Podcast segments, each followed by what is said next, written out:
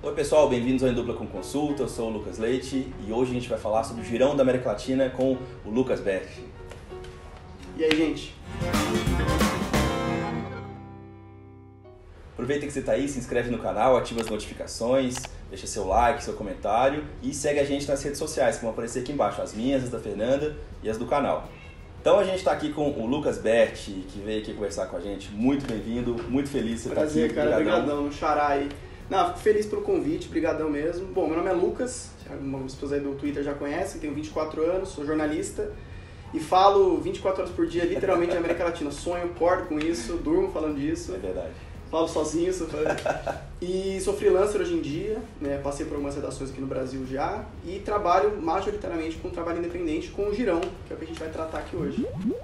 Lucas, então, de onde veio o girão? O que que é o girão? Né? Como é que você começou ele? Porque eu que já estou no Twitter, sou meio viciado, Uhum. fico o dia inteiro ali. A melhor rede, inclusive, como diria o pessoal chutando Com escada. certeza, né? outras vezes não são importantes. Não, né? A gente pode deletar o Facebook e tal, tá tudo bem. Mas o, o girão é legal demais, porque gente, eu, eu mesmo fico sempre sabendo tudo que acontece na América Latina de forma muito resumida, rápida, objetiva, com fontes, Uhum. que é importante hoje em dia. E me ajuda muito. Mas eu imagino, pô, que puta trabalho, de onde veio essa ideia? Cara, o girão ele veio justamente nesse, nesse gap né, que o pessoal deixa aí é, em relação ao que, que o pessoal está falando sobre a América Latina. Porque a grande mídia no Brasil, no geral, ela fala de Argentina, de Venezuela quase todo dia. Porque são assuntos que, dá muito, que dão muita repercussão. Mas e os outros países? Né? E El Salvador, e Honduras? O que, que o pessoal está falando lá? E o girão veio meio nesse, nesse momento, assim, de tentar garimpar um pouco as informações que o pessoal diz por aí e principalmente das mídias desses países, né? Nem sempre é fácil, mas surgiu nessa oportunidade de poder agrupar um pouco de informação, de trazer para o pessoal e, claro, trazer de uma forma acessível, resumida, porque o Twitter tem o lance da thread, o lance de você conseguir colocar tudo em sequência. Então eu tentei aglutinar tudo isso num conteúdo todo, toda semana e fazer um resumo, né? Mesmo como eu até coloco no próprio tirão, é um, um resumo de tudo que aconteceu na semana. É legal exatamente isso que você falou, que eu gosto muito, porque mesmo países mais centrais, vamos dizer assim, né, Argentina, Colômbia, a Venezuela tá obviamente no auge da questão, Tá. você traz coisas que em geral a gente não consegue perceber ou não vê na mídia como um todo, né?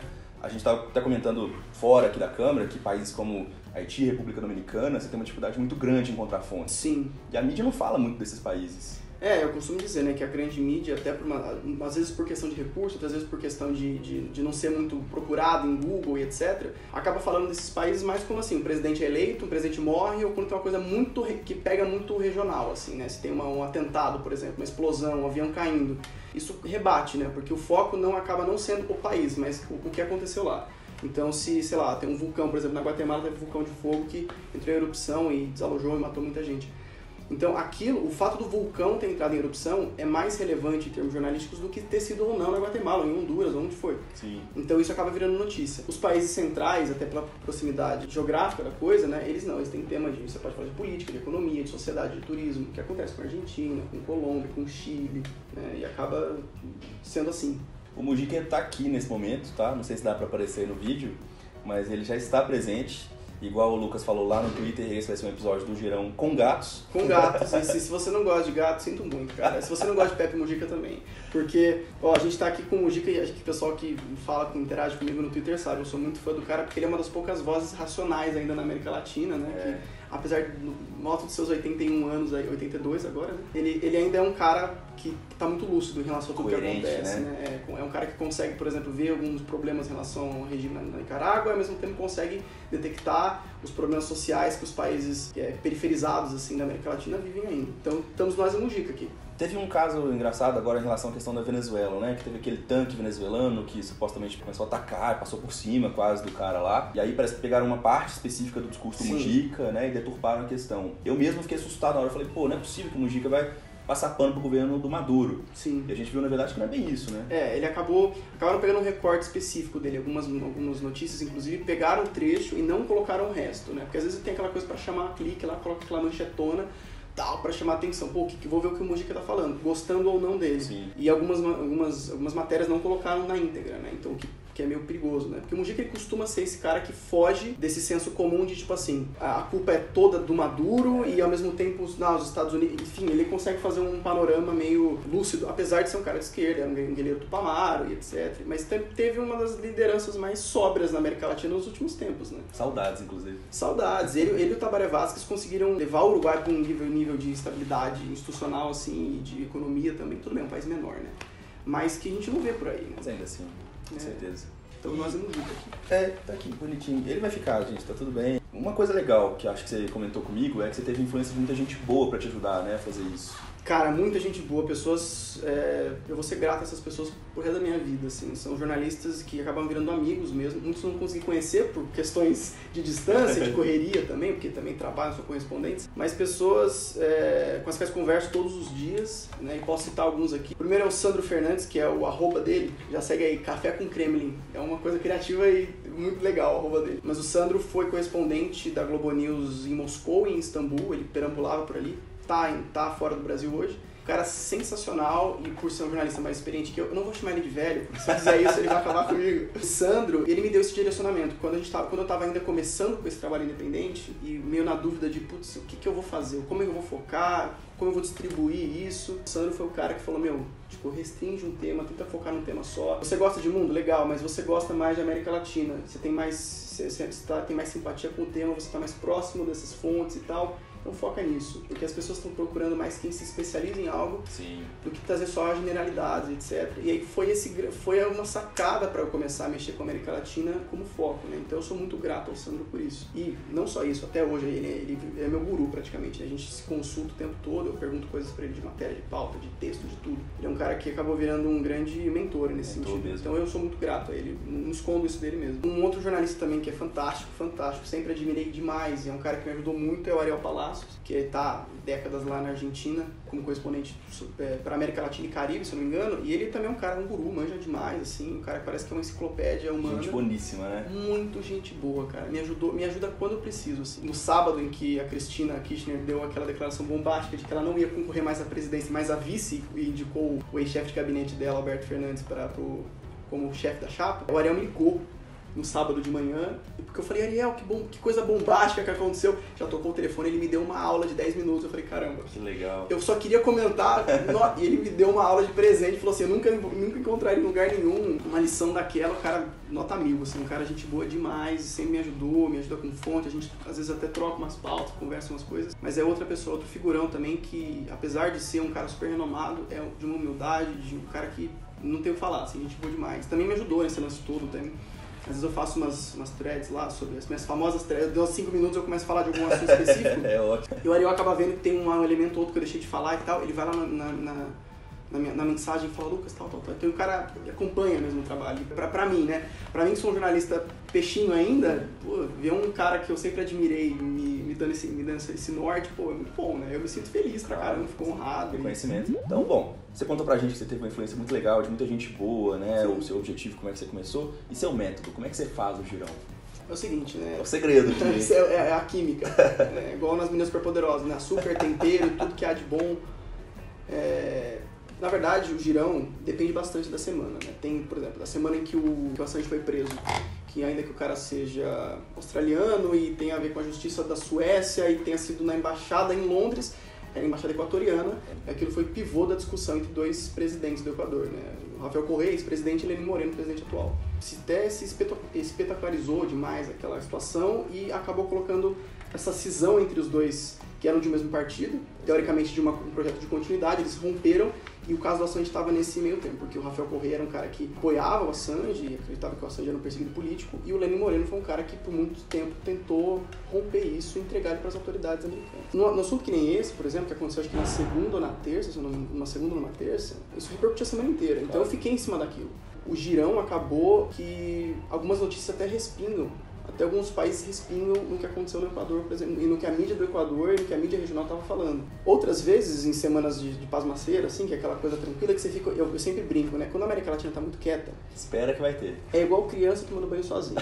Se você não está escutando nada, cara, pode se preocupar. Vai dar ruim. Alguma coisa vai acontecer. Alguma coisa, alguma coisa vai acontecer. E aí, essas semanas que tá tudo mais parado, você acaba tendo muita suíte, né? Uma, uma, uma, prisão que aconteceu na semana anterior, manifestação que aconteceu que teve, gente foi presa, então acaba vindo uma coisa da semana passada. Então depende muito. Nas semanas em que tá tudo mais quente, ao longo da semana eu já vou vendo as notícias e falo, putz, isso aqui é interessante. Quando às vezes eu vejo que a notícia que tem por aí nas mídias de fora, nas mídias daqui, não, não atendem muito a necessidade de contar o que tá acontecendo, eu pego threads que eu mesmo faço e indico lá, tipo, putz, sei lá, Equador, primeira notícia de Equador, coloco lá, uma thread resumida Inclusive o que eu fiz do Assange acabou parando no Moments. E aí eu mando para lá e falo, não, aqui eu acho que se eu indicar o próprio Moment, ele vai ser mais resumido do que uma própria notícia. Boa. Porque eu consigo colocar um pouco de tudo, consigo editar, consigo colocar, inserindo. É. Notícia às vezes não, né? Às vezes o cara não tá no plantão, o cara consegue editar.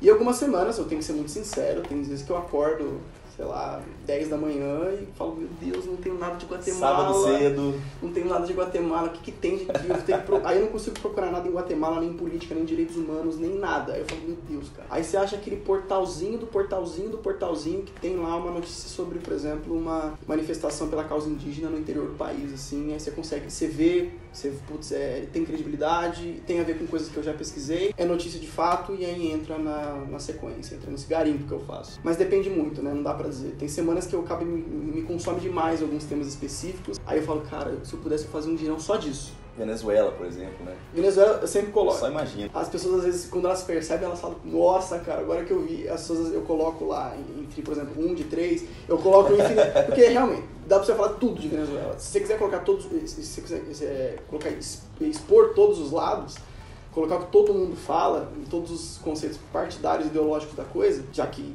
teoricamente o gênero também é uma forma de expor o que o pessoal está falando, nossa senhora.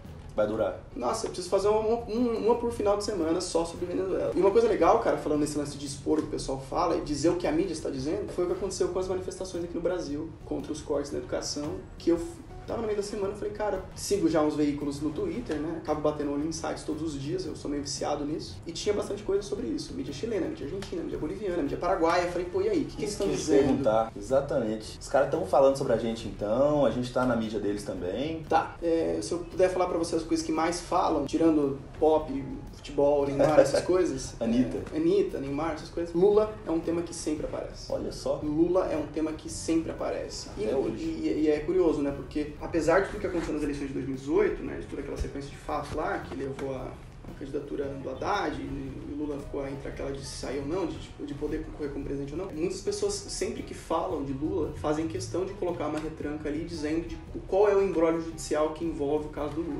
Engraçado, né? Por mais que tenha algumas pessoas, algumas mídias que falam abertamente, chamam Maduro de ditador, por exemplo. Quando falam de Lula, geralmente fazem questão de citar de forma bastante imparcial, cara. Isso é isso chama bastante atenção, é, é bastante interessante. Falando do, da manifestação contra os cortes na educação, né? Tsunami da Educação, né? Que foi até. Tsunami pela Educação. Tsunami pela Educação. E aí eu tava dando uma olhada, vendo os, os, os veículos que, que postam notícias e postam breaking news, né? Na rede, que eu sigo o veículo até do... Nossa Senhora o menor jornalzinho que você encontrar na Colômbia até o possível. E aí eu fui começando a ver o que, que a mídia da, da região estava falando sobre o Brasil, sobre esse, essa manifestação é, contra os corpos. E aí eu me deparei com, caramba, estão falando de Brasil, estão falando disso. E eu até depois que eu fiz esse garimpo todo, eu fiz uma edição extra do Girão, acabei soltando durante a semana mesmo. Só que falou, pô, você colocou uma edição é, a parte aqui, eu coloquei, porque eu acho que era importante dizer, né? Era importante reunir. Tirando uma média do que mais foi falado, né, abordado nessas notícias, é que falaram majoritariamente, majoritariamente que aquele momento foi o momento de maior fragilidade do governo Bolsonaro até então. E não é muito difícil de entender, foram só cinco meses e foi já uma paralisação em nível nacional. Exato. É, você pode ir puxar o número para baixo ou para cima, foi uma paralisação em nível nacional. Uma mobilização de dois lados, né, de muita gente com espectros políticos Exato, ideológicos diferentes. Tinha secundaristas, tinham pessoas lá que eram favor, que, que eram assim, que não necessariamente eram petistas. É, o governo tentou falar muito isso, né, Sim. de que eram movimentos é, muito específicos e de pessoas orientadas pela esquerda. E não, né? A gente sabe não que é tinha é gente lá que não, não, apoia Lula, não apoia PT, não apoia nada disso. O cara pode ser PSDB, enfim, mas tinha um movimento meio, meio plural ali, né? Sim. E aí os veículos da região fizeram questão de falar disso. Foi o, o, o principal baque do governo Bolsonaro até então, de que foi um movimento bem diverso, e de que ele continuava chamando os estudantes de idiotas idiotas úteis, idiotas úteis e fazendo críticas a todo mundo que estava participando ali e tentando taxar aquilo de um movimento de minorias ali políticas, né? Então isso foi interessante ver, foi interessante dar uma olhada nisso, porque na verdade, dos momentos em que eu comecei a fazer threads que começaram a fazer uma repercussão até pela linguagem, pela forma de fazer uma coisa mais concisa, que é o que precisa pra tweet, não pra você falar um textão imenso cheio de palavras difíceis, É, o cara é procurador-geral. da- Não, às vezes fala, o cara é um representante do governo. Porque se, se você não, não enxuga um pouco, é difícil colocar em poucos caracteres. Uma das primeiras vezes foi quando o Lula foi preso e eu fiz uma thread dizendo a repercussão da prisão do Lula na América Latina. Pô, que legal. E aí, alguns jornalistas um pouco mais... Eu não tinha... Eu não era ninguém no Twitter, assim, ninguém me seguia. E eu lembro que quando eu fiz aquilo, o André Fran, da Globo News, se não me engano, compartilhou e falou, "Ó, tem um, tem um garimpo legal aqui sobre o que tá rolando. E a intenção, como jornalista, não foi falar assim, olha, tá certo, é errado. Foi não, assim, olha o que as pessoas estão falando. É isso. Muita gente fala, né? Muito jornalista tem no, na bio, vocês vão ver. RT não é endosso. É, RT não fala é, não, é, não é. Aí você fala, o que isso quer dizer? Quer dizer que assim, RT é, olha o que esta pessoa está dizendo. Exato. Sabe? Eu já fui retweetado pelo Lobão, já fui retweetado pelo presidente de El Salvador, já fui retweetado por gente que eu falo assim, tudo bem, se eu não compacto com a pessoa no que ela pensa ou não deixa de pensar, o importante é toda a informação Exato. e verdadeira. Porque a gente tenta combater fake news e não é uma hipocrisia, a gente tem que combater fake news de todos os lados, sabe? Se tem um cara dizendo pra você, tentando negar um fato, ah, mas ele tá tentando negar um fato num governo que me, que me agrada, desculpa, tá errado. Sim. Fake é fake, acabou. Então, assim, e, e esses são os motivos pelos quais eu arrumo briga pra caramba com os dois lados, sabe? Muita gente da esquerda, da direita, do cara mais bolivariano revolucionário ao cara mais direitista, o radical ultraliberal nacional. Eles brigam comigo porque às vezes o que eu falo não os agrada, mas o que eu falo eu tento sempre dizer a verdade. E se tá desagradando, cara, o botão de unfollow é serventia da Fica à cara, porque né? eu tô tentando trazer uma realidade, sabe? E tentando informar, porque as pessoas vivem num continente que elas não sabem o que se passa. E tem uma pesquisa falando que o Brasil, o brasileiro é o- é o povo que menos sabe da realidade, né, de si mesmo, que é o pior. Às vezes a gente sabe da realidade de fora, tudo bem, dá pra entender. Mídia, às vezes tem uma seleção, Sim. acontece, tudo natural. Mas não saber de si mesmo, sabe, da sua própria realidade, é o que... Bom, a gente elegeu certas pessoas, não foi à toa, né? É É. mais nessa linha. É, porque o, o governo de hoje ele descre- descredencia né, e joga para essas hienas virtuais aí várias vezes. Né? A gente viu vários jornalistas aí, a própria Miriam Leitão, é, a própria Constança Rezende do Estadão. A gente tem também a, a, Catanhede, a Catanhede, a Catanhede, por exemplo, ela é considerada uma jornalista liberal, um pouco mais de centro, muitas pessoas, pessoas da esquerda né, é, não concordam com o que ela fala e, e são aqueles caras que na época, uns anos atrás, se chamam a Globo de globopista e tal, e eles são, eles rejeitam tudo que a Catanhete fala. E a Catanhete mesmo, que falou que o Vélez caiu, Foi. Foi só uma questão de timing para depois o governo falar que ela estava mentindo, mas ele de fato já tinha, já estava descredenciado e acabou caindo. E aí você fala, pô. Então, assim, a relação entre democracia e imprensa é muito importante, principalmente na América Latina. A gente sabe que liberdade de imprensa é um requisito básico para que haja democracia e no Brasil está um pouco complicado de acontecer, porque a gente tem jornalistas das mais variadas origens políticas e, e avaliações né, em relação ao público que estão sendo descredenciados e, não são, e são chamados de conspiradores, que agem contra o governo. Mentirosos. Mentirosos. Chamar um jornalista de mentiroso é uma coisa muito pesada. É muito, é muito importante isso. A, a- a verdade é o grande credi- credibilidade do trabalho do cara. Exato. Não é que você chama um cara de mentiroso e tá dando uma verdade, dando um fato. Então, isso pega bastante, né? E a gente falando em liberdade de imprensa, a gente tem os rankings da- do Repórter Sem Fronteira que saem todo ano. né? E saiu recentemente. O Brasil tá mal. Não tá acima de Venezuela, de Cuba, de El Salvador, esses- México, que é o país que mais mata jornalista na América Latina hoje. Nossa, não sabia. O México é, matou, o sexto foi assassinado até pouco tempo atrás, de 2019. Eu pensava que era o Brasil até. Não, o Brasil está em segundo lugar. Ah, últimos, se você pegar a última década, o Brasil está atrás do México. Porque isso é uma questão central no México, que é a questão do, nar- do narcotráfico, Sim. dos cartéis de droga. Lá, se você peita político que está envolvido com cartel e você vira alvo, né? Então, assim, principalmente em pequenas rádios comunitárias que divulgam pela, pela, pela causa indígena, pela causa social, pela causa LGBT, e esses caras acabam desafiando o establishment ali e acabam virando alvo muito fácil.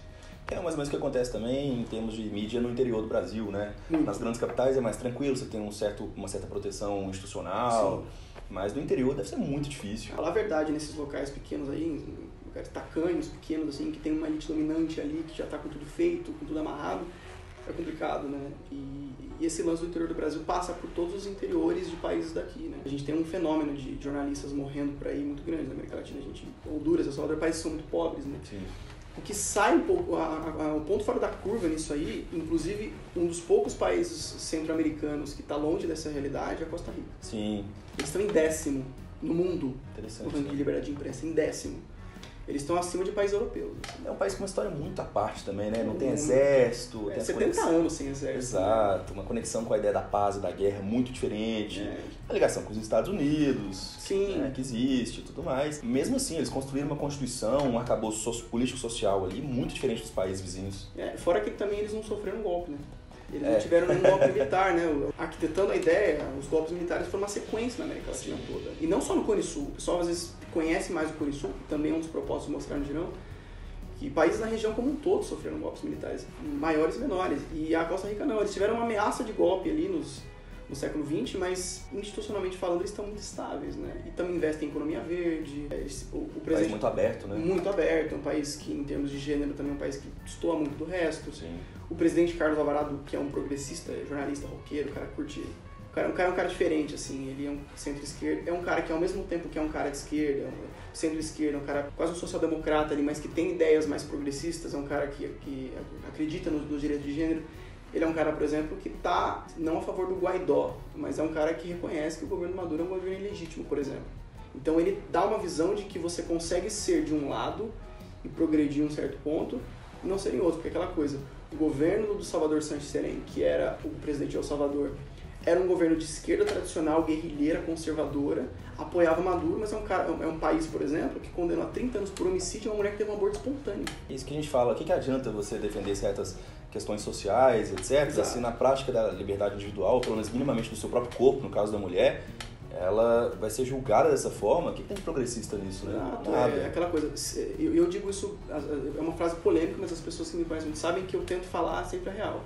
Na América Latina, principalmente, ser de esquerda não significa ser progressista. Exatamente. Isso é, é bom que a gente saiba, porque tem governos aqui que são, que defendem bandeiras, que etc., que são anti-imperialistas em primeiro lugar, mas que não fazem nada em relação a direitos de gênero, em relação a direitos sociais, em relação a direito da mulher. São países que têm índices de feminicídio altíssimos Sim. Sabe? Então é aquela coisa, o pessoal fala, ah, por exemplo, falando de Argentina, por exemplo, entrando nesse lance, eu fiz uma cobertura ano passado pro The Intercept sobre o voto de aborto, que foi em agosto, quando o aborto passou no Congresso, foi pro Senado e foi um progresso gigantesco para a sociedade argentina. O Niuna, mais, Niuna menos, É, perdão. o Uni- o União na Menos, na verdade, era um movimento feminista que falava de, de mulheres que estavam tendo um surto de feminicídio na Argentina, isso desde 2015, com o assassinato de uma jovem pelo namorado. E desde então, inclusive teve um dossiê esses dias mostrou que os casos também estão crescendo. É, a questão de feminicídio na América Latina é muito grave. Sim. Muito grave mesmo. Mas o voto de aborto ele entrou nesse, nesse, nesse lance. Né? Tem um movimento, um movimento a favor da despenalização do aborto na Argentina naquela época. Eu acabei cobrindo isso, fiz uma thread pro Intercept sobre isso. Fiz um paralelo com o Brasil, que é o Brasil que é próximo da Argentina, onde o aborto não passou no Senado, a gente está muito atrás. Muito atrás. Assim, é descomunal a, a diferença. Aqui nem se discute a questão, os partidos têm um tabu com esse, É, com ponto. o, Bra- o Brasil é sério. E aí eu, eu tento falar para as pessoas que no Chile, que é um país que tem um governo centro-direita, tem um liberal no poder, o cara promulgou uma lei para colocar gênero na a liberdade de gênero na Constituição. E, e aí você fala assim, tá, o que que é... E aí as pessoas falam, não, não vamos discutir sobre isso porque o cara é um liberal centro-direita. Tá bom, mas o governo centro-direita do Chile, por exemplo, faz mais pelos direitos de gênero do que o Brasil, por exemplo. É, que a gente teve governos de esquerda aqui no Brasil que a nossa pauta LGBT, por exemplo, foi totalmente escanteada e vendida para conseguir uma. Obviamente, a gente né, tem que colocar isso em termos relativos Sim. para conseguir aprovar certas coisas, para poder ter Tem um núcleo duro de política ali que é, que é um é, pouco mais difícil. a né? governabilidade. Exato. Mesmo assim, né, colocou como algo a ser vendido segunda questão. É, então é, é complicado dizer isso, né? Porque você vê alguns progressos em países que a pessoa vê que aconteceu alguma coisa, mas não, antes de tudo, deixa eu ver que governo Quem que é? Tá, mas aí, cara, se aquilo foi uma medida boa, né? Que a gente tem um exemplo do Uruguai. O Uruguai, ele tem direito do progresso social de, imenso, assim, né? A primeira senadora transexual tá no, no, Uruguai, assim. Isso é uma coisa que você- eu não imagino acontecer no Brasil. Acho que vai demorar bastante ainda. Eu não imagino acontecer no Brasil tão cedo. Nas eleições Chile, agora, demoraram muito a gente ter uma deputada, por exemplo, né? Érica Malunguinho, aqui em São Paulo. Foi uma evolução, a gente está comemorando uma.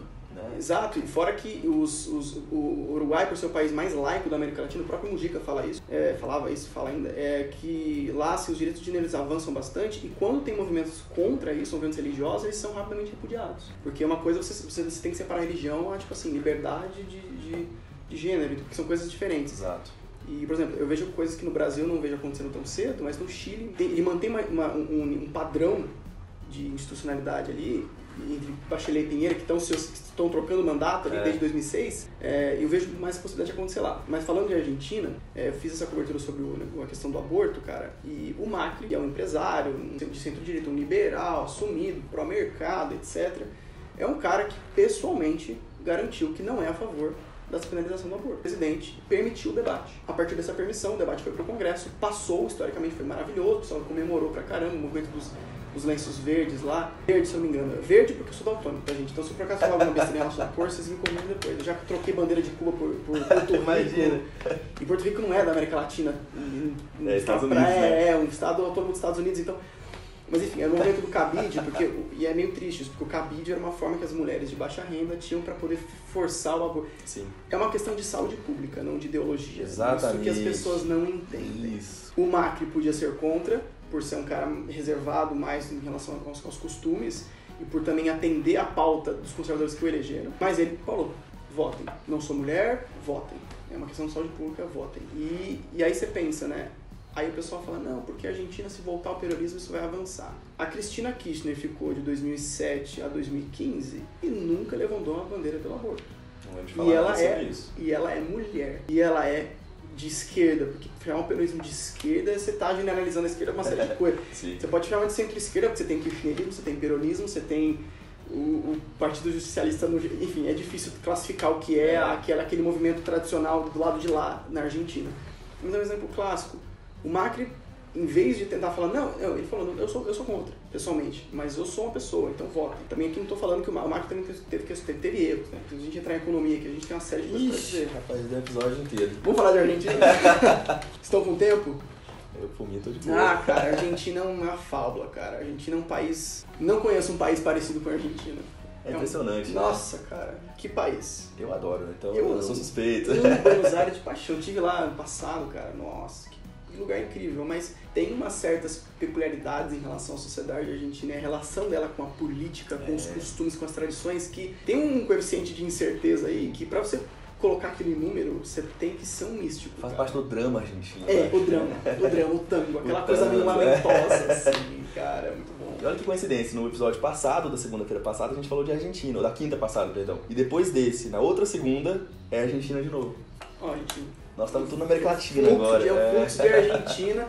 E assim, vamos falar muito de Argentina porque a gente tem Copa América agora. Tomara que vai soltar um choque de realidade. Então, Eu torço contra o Brasil, podem me xingar à vontade. Eu não torço pro Brasil, eu não tô de boa da CBF. Ah, cara, a CBF é uma coisa. Na verdade, quando tá o jogo rolando, eu até torço. Você dá entendeu? aquela, né? eu, eu, eu comemoro. Se o. Dedé estiver lá, também eu acho que você vai Se o torcer Dedé um estiver pouco. lá, eu torço pra qualquer lugar que aquele cara tiver. Ele é maravilhoso, todos os aspectos. É, mas Mito. Esse é mito de verdade. Cara, mas é aquela coisa. Então a gente tem Copa América no meio do ano e tal, e ao mesmo tempo a gente também tem eleições argentinas em, 2000 em outubro de 2019. E a gente tá naquele momento do caos, porque É. Cristina Kirchner, a mãe argentina, a, a queridinha dos peronistas e dos kirchneristas principalmente, anunciou que não vai candidatar à presidência, vai ser candidata a vice do seu ex-chefe de gabinete, Alberto Fernandes, que é um cara mais moderado. E isso faz as. É como se o tabuleiro de xadrez desse uma girada nele, né? Porque tudo muda. Jogada de mestre. Tem Ou não, ser, vamos ver, Tem né? tudo pra ser. Eu acho que se a própria Cristina se candidatasse à presidência, né, ela já teria mais chance, por quê? Porque o apelo ao peronismo na Argentina é muito maior. Essa onda de antipetismo no Brasil, que compôs as razões pelas quais o Bolsonaro entrou, não, não, tem, não, não, não acontece na Argentina. É. Então, se a verdade. gente somar Bolso- os motivos pelos quais Bolsonaro foi eleito, né, o que levou ele, o que levou ele a, a ser presidente do Brasil, se a gente somar insatisfação com a economia, com o antipetismo, com o conservadorismo que saiu do, do, do buraco depois de muito tempo, com essa volta da, da família tradicional, com, com tal que cansei do PT, preciso ver uma segunda opção, tem uma série de fatores que compuseram ali o que fez ele ser presidente. Sim. Esses elementos todos não existem na Argentina. Então, eu acho que ela naturalmente já teria mais chance que o Macri, porque o peronismo sempre venceu na Argentina. Do peronismo liberal, um cara que nem o Menem, até, por exemplo, um cara que nem o Macri, que é um cara do mercado, é um cara tipo gestor. É o Partido Novo. igual, né? igual aos alguns partidos no Brasil. Mas na Argentina não tem tanto isso. Então ela já ia ganhar, ela já teria, não já ganhar, ela já teria mais chance de ganhar, porque já seria aquela coisa, olha, tentamos como liberal, saímos do peronismo e não rolou. Volta. Volta. Porque assim, a economia da gente- da gente não estava boa em 2015? Não. Mas a, a- em termos de produtividade estava parada. Inflação estava ali em 15%.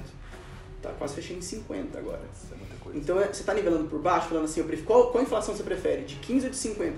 Cara, não é bom, né? O Brasil mesmo não tem inflação tão alta. O Chile tem uma inflação de 2 a 3% ano, em ano há muito tempo. Mas vamos trabalhar com o que a gente tem. Então provavelmente eles podem ter podem optar pela, pela chapa da Cristina por ser esse lance de sim, o menos pior. Então a questão de que o Macri, ele entra justamente falando, eu sou o cara que está ligado à economia, ligado a gente desse aspecto do establishment econômico, Sim. das empresas, do mercado, então eu sei fazer isso. É. Eu vou fazer isso. E não fez. Então eu prefiro, ah, vamos voltar pro político tradicional. Se o cara falou Sim. que né, era do mercado e não consegue, que que eu vou acreditar nesse cara? O cara tem um, um dos argumentos dos- das pessoas que acreditaram no projeto do Macri, depois também dessa ressaca de nossa 12 anos de kirchnerismo, a Cristina não é o Nestor. Como estadista, ela não é o Nestor. Uhum. Você pode ter críticas ao Nestor, mas politicamente falando, ele é um cara que tinha um apelo popular É. de carisma muito maior. É um cara que gritava menos, porque também ela é muito ríspida, né, a Cristina. Então, o Macri era, um- era uma, uma guinada total daquilo.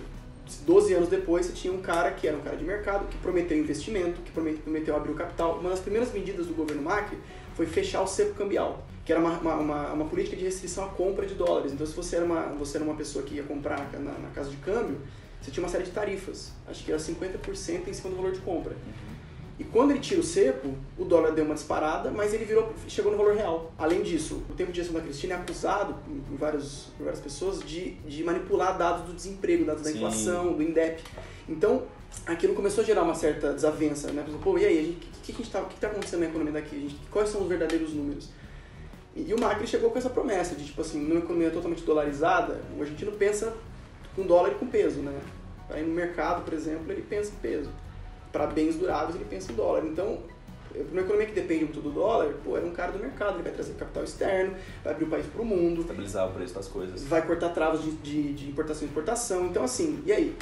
É Vamos abrir a Argentina? Mas essa abertura não aconteceu. A Argentina competiu com os juros dos Estados Unidos e, assim, entre investir numa economia emergente, que tem histórico de crise, inflação que vai de lá para cá, uma potência econômica, com juros muito mais, muito mais sólidos, com uma capacidade de retorno muito melhor, você perde. E aí, quando os juros aumentaram nos Estados Unidos, rolou uma fuga de capital muito grande daqui. Então, aquela avalanche toda de investimento de dólar e de, exportação, assim, não aconteceu na Argentina. Ele, ele, ele prometeu aquecer o mercado, instigar o mercado, porque ele já prometia.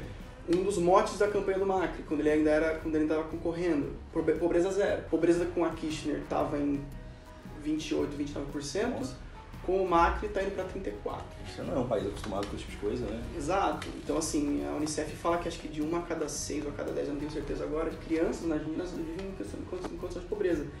Então, ele pegou uma economia que não estava bem, estava estagflacionada, por exemplo, mas o país voltou à recessão. Ele teve um 2017 interessante, mas interessante em relação à própria economia que não estava bem. Então, o 2017 melhorou um pouco, porque os investimentos cresceram, em seis anos foi a maior alta de investimentos e tal.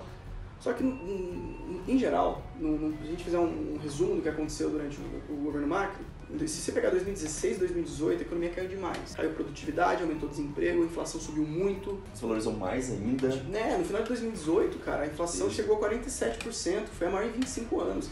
Os números começaram a se assemelhar ao do Corralito em 2001, Nossa que senhora. foi, assim, se falar em crise para argentino, o cara tá, tá, crise. Todo dia tem crise. Agora falar de 2001. É, Corralito já é outra história. E quando você vê que os números estão começando a, a- a se equiparar aos do Corralito, que é, os caras ficaram cinco presentes em 12 dias. Aquilo vai mais do que só crise econômica, uma crise institucional da Argentina. Que teve morte, teve manifestação, teve gente perdendo tudo. Então, esse cenário já fez os caras acenderem a luz vermelha. Então, falar, pô, tava mal com a Cristina. Ela foi acusada de corrupção, acabou indo pela primeira vez banco dos, banco dos réus agora. Dificilmente vai ser presa, porque tem foro como senador e tal, mas pega mal, né, pra uma presidente que ficou tanto tempo. Imagina, a Dilma, a Dilma, imagina se a Dilma tivesse sentado numa cadeira de réu, assim. Tipo, ela fosse ré de um processo ali, ia ficar feio, né? Então desgastou, mas ao mesmo tempo é aquela coisa, tá, tava, tá pior agora, tava menos pior antes. E a gente pelo menos conhece o partido, a gente tem histórico de, de, de peronismo aqui, então é um dos fatores que pode vir a eleger de novo os caras na Argentina. O Macri tá- vai tentar de novo, né? Ele também no passado anunciou que vai tentar a reeleição. Dificilmente ele vai conseguir, porque ele vai ter que falar pros caras, ó, eu fiz, fiz coisa errada durante quatro anos. Vocês topam mais quatro anos eu tentar? Porque ele culpa muito o buraco no sub, no- dos subsídios kirchneristas, né? Porque durante muito tempo isso, foi- isso ficou parado, né? E aí ele, ele culpa muito esse rombo nos gastos públicos, porque a Argentina tem um déficit público gigantesco. Desde sempre, tem que conter isso. E ele não conseguiu conter, aumentou, inclusive, mas ele, tenta, ele fica culpando os governos antigos, mas ao mesmo tempo ele não trouxe soluções. Né? Isso desgastou a imagem deles. Os caras já não gostam muito de liberal lá. Neoliberal, neoliberal é uma palavra meio, meio satânica na Argentina. Dois, por causa de 2001. Por causa de 2000. E aí chega em, 2000, em 2015, entra um liberal, ele começa quitando o default da Argentina, afastando os fundos abutres, tirando o cepo, colocando a economia num, num, valor mais real. Mas aí depois o negócio degringola e aí os caras falam, e aí, cara, a gente vai confiar nisso? Não tem como prever minimamente o que, que vai dar nessa eleição. Não tem. Mas, aparentemente, o cenário é mais positivo, em geral, para o peronismo, talvez. Sim, eu, se eu pudesse apostar... Kirchnerista. É, porque é bom a gente fazer essa distinção, Sim. né? Até não sei, porque assim, o peronismo kirchnerista estaria ligado à figura da Cristina, porque é um culto à personalidade dela e do Néstor, dessa saudade do que foi o Néstor. Mas agora a gente tem um peronista mais moderado agora, inclusive ele não se dava com a Cristina. Ele chegou a brigar, ele chegou a falar que no governo dela não teve nada de bom. Mas, no lançamento do livro da Cristina, do Sinceramente, vamos ver quanto de sinceridade tem nesse livro. O seu sincericídio, é, né? Exatamente. Mas ele estava na primeira fileira lá, aplaudindo. Já de olho que ele podia eventualmente fazer parte do governo dela. Então a gente não tem um componente um pouco diferente. Não esperem esse antipetismo que teve no Brasil, porque muita gente fala Bolsonaro não vai ser eleito né? o Haddad vai entrar, o Emanuel, enfim. E aí, no final das contas, o Bolsonaro foi eleito, muita gente ficou falando, mas de onde veio isso? E muita gente que, que analisa a política já sabia de onde isso veio. O PT, se, se, o PT perdeu credibilidade muito ao longo dos anos, por uma série de fatores que vocês podem concordar ou não. Mas na Argentina não é. Então acho que dá pra dizer que ela tá com, tá com um pezinho a mais, mais favorável a ela. Eu não tenho palavras para agradecer o Lucas por ter vindo aqui nesse sábado à tarde, que eu poderia fazer mil coisas diferentes, escrevendo ah, mais. Já fiz o girão, então tô, sábado eu já sempre falo, depois do girão, cara, vocês descansam. Pode me chamar, né? Dá tranquilo, vamos tomar uma de boa. Tem jogo do Palmeiras, é hoje ou amanhã? É hoje às quatro, você acha que ainda não começou, Palmeiras e Botafogo. Putz, aqui, ó, tô tirando o cara para o jogo do time Mas dele. o Lucas Lima vai ser titular, então eu não tô muito esperançoso, não. É, coitado. Qualquer time que tem Lucas Lima hoje em dia sofre um pouquinho, né? Sofre, né, cara? Não. Bem feito, vocês têm dinheiro, vocês podem fazer o que vocês quiserem agora. bom, Lucas, brigadão, cara. Fiquei feliz demais. Não, foi muito bom, cara. Foi muito legal. Prazer enorme. Volte sempre. Né? Não, As portas estão abertas. Quando você quiser, cara. Quando você quiser. Quando você quiser, não. Os donos do apartamento. Né? É, exato. Os gatos. Os gatos. eles permitirem. Mas os quatro eu... gatos comunistas. Tô totalmente à disposição que eu puder comentar sobre isso. Acho que a gente podia ficar falando aqui até domingo. Nossa, sim. Né? E porque América Latina e notícia, e jornalismo, imprensa e democracia, e momento político, a gente pode falar pra caramba. É. Não dá pra gente entrar tão a fundo nos assuntos, porque senão a gente já tem um fundo de palestrinha dos meus dos amigos, porque quando eu pergunto, ah não, peraí, aí eu começo a falar. Mas acho que deu pra gente dar um, um giro bacana, né? Legal. Fizemos um girão da América. Esse é o primeiro girão em vídeo. Boa. Vocês estão testemunhando, mas é muito legal. Lisonjeado. Então, Lucas, obrigado. Brigadão que agradeço. Segue, pelo amor de Deus, o Lucas lá nas redes sociais. Olha o girão todo sábado de manhã. Sabe que hora mais ou menos sai ou não tem uma hora certa? Depende muito do quando eu acordo, mas geralmente, eu fiz um pouco mais cedo, mas geralmente 11, 11 e meia, que até tem o pessoal de ressaca acordar, Isso. o pessoal que tá com ódio da vida acordar, o cara faz uma aula de inglês, né? 8 da manhã, não vou acordar aqui 8 da manhã. Não, também não, né? Me ajuda. Até porque é trabalho independente, a gente tem que levar em conta essas coisas, né? Porque são trabalhos sem curso e tal. E espero no próximo semestre trazer mais coisa pra vocês. E também falo, siga o meu xará, o programa dele é muito bacana. Eu não Obrigado. conhecia. Quando eu conheci, na hora de falar com ele, a gente já bateu um papo, porque tem assuntos variados, né? Por exemplo, tem uma aula sobre México que vocês têm. Vamos falar de Argentina semana que vem. Tem temas também fora da América Latina, que são temas que eu não domino tanto, acompanho, mas não domino tanto. Acompanhem. Sigam ele, sigam o canal, é muito bacana e tragam pautas, às vezes também vocês podem falar, putz, Lucas, queria que você falasse de um tema específico sobre, sei lá, sobre, sobre Guatemala. Pô, eu posso vir aqui e falar só disso. Vou chamar. Já tô me convidando aqui. Ótimo. Mas, enfim, mas é isso. Fernanda, perdeu, tá vendo? Ó, quem mandou ficar fazendo doutorado? Ah, mas a gente pode. Pois é. a gente pode fazer mais vezes. Não, vamos, você vai adorar. A Fernanda é maravilhosa, a gente tá sentindo falta dela aqui, mas ela vai acabar esse doutorado em breve e vai trocar uma ideia. Então, obrigado novamente. Fechou, cara. A gente se vê em breve. Segue a gente nas redes sociais, segue o Lucas lá também e a gente se vê. Tchau, tchau.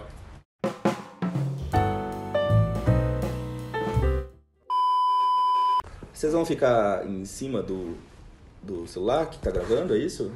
Como é que eu faço? É o embargo felino aqui, né? A gente tá tendo um... Eles não querem. Tá bom, mas eu preciso fazer. E aí? Passa a bunda pra lá então.